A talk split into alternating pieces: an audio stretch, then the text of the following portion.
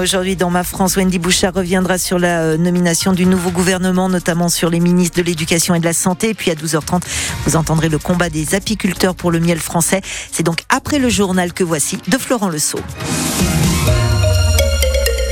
Florent, euh, il restera jamais l'artisan, l'abolition de la peine de mort. Nous venons d'apprendre la mort de Robert Badinter, l'ancien ministre de la Justice de François Mitterrand, est décédé cette nuit à l'âge de 95 ans.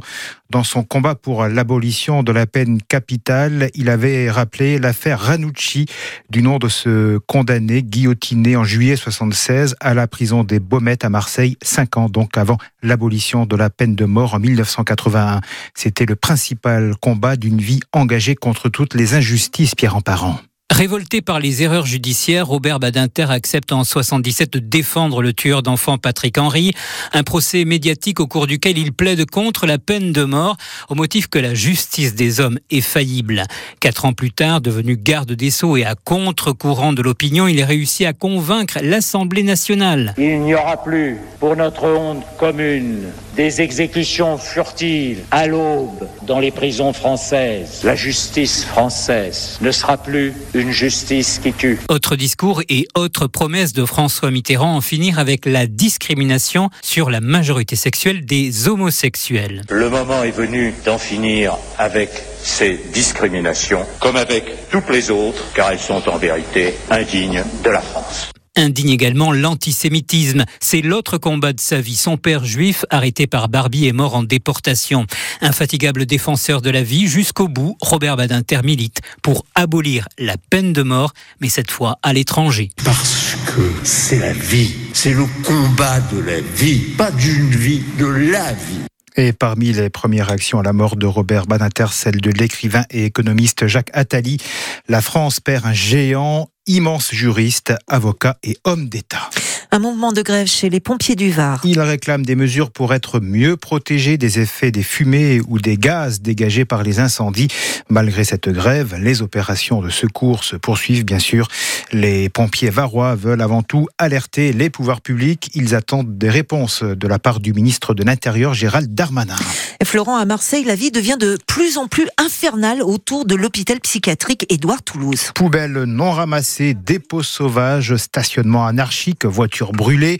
Le syndicat Sud Santé, du coup, réclame la création d'une zone d'hygiène prioritaire autour de cet hôpital du 15e arrondissement, Fred Chapuis.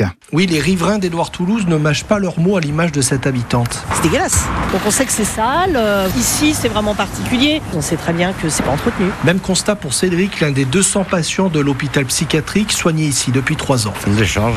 Il y a des endroits, il y a des poubelles, il y a des légumes, il y a des poivrons par terre, il y a tout par terre que, des merdes. Quoi. Quand il y a trop de poubelles, il y a des gens qui en ont marre, ils foutent le feu. Cet environnement pose un problème sanitaire évident avec prolifération de rats et de punaises de lit, d'où une zone d'hygiène prioritaire demandée pour nettoyer les abords d'Edouard Toulouse, mais aussi rendre l'hôpital plus attractif selon Kader Benayed du syndicat Sud Santé. Quand quelqu'un euh, arrive euh, pour euh, déposer un CV, ben, quand il voit des déchets, des cadavres de voitures, des véhicules incendiés, on sait très bien ce que c'est. On nous demande à nous, soignants, de venir travailler, mais il faudrait que les autres missions de service public, que sont la police, euh, la métropole puisse venir euh, travailler. Euh, parce que je veux dire, on paye des impôts comme tout le monde.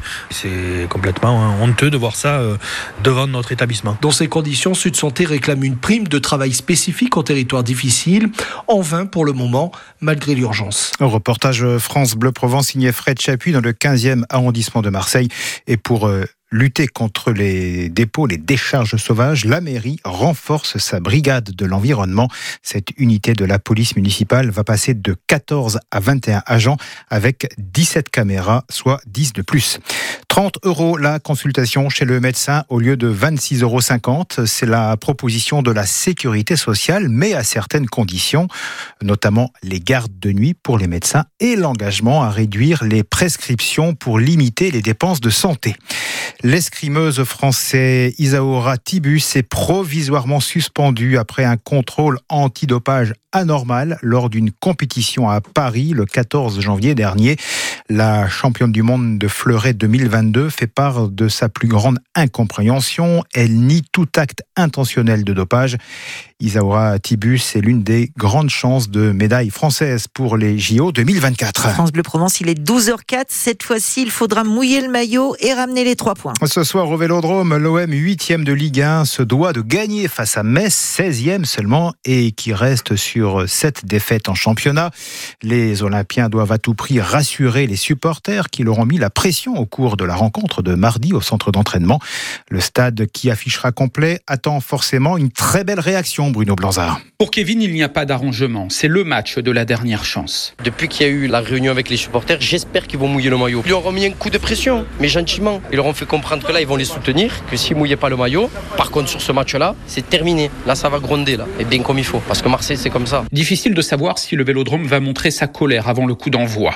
Car tous les groupes de supporters ne sont pas d'accord. L'entraîneur Gennaro Gattuso dit ne pas savoir à quoi s'attendre. Si jamais il y a une ambiance hostile, on va l'accepter. À nous, surtout de livrer une belle prestation pour ne pas faire une déception vers nos, nos supporters.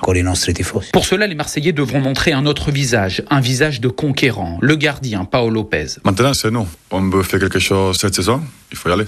On veut faire quelque chose cette saison, il faut courir un peu plus. On veut faire quelque chose cette saison, il faut gagner des matchs. Et sinon, ça va être une saison compliquée. Par un tout, il faut être 100% là. Tous les matchs, 90 minutes là. Parce que sinon, on voit, c'est pas suffit. On va être tous dans la merde. L'OM joue donc très gros face à Metz, pire équipe de France actuellement.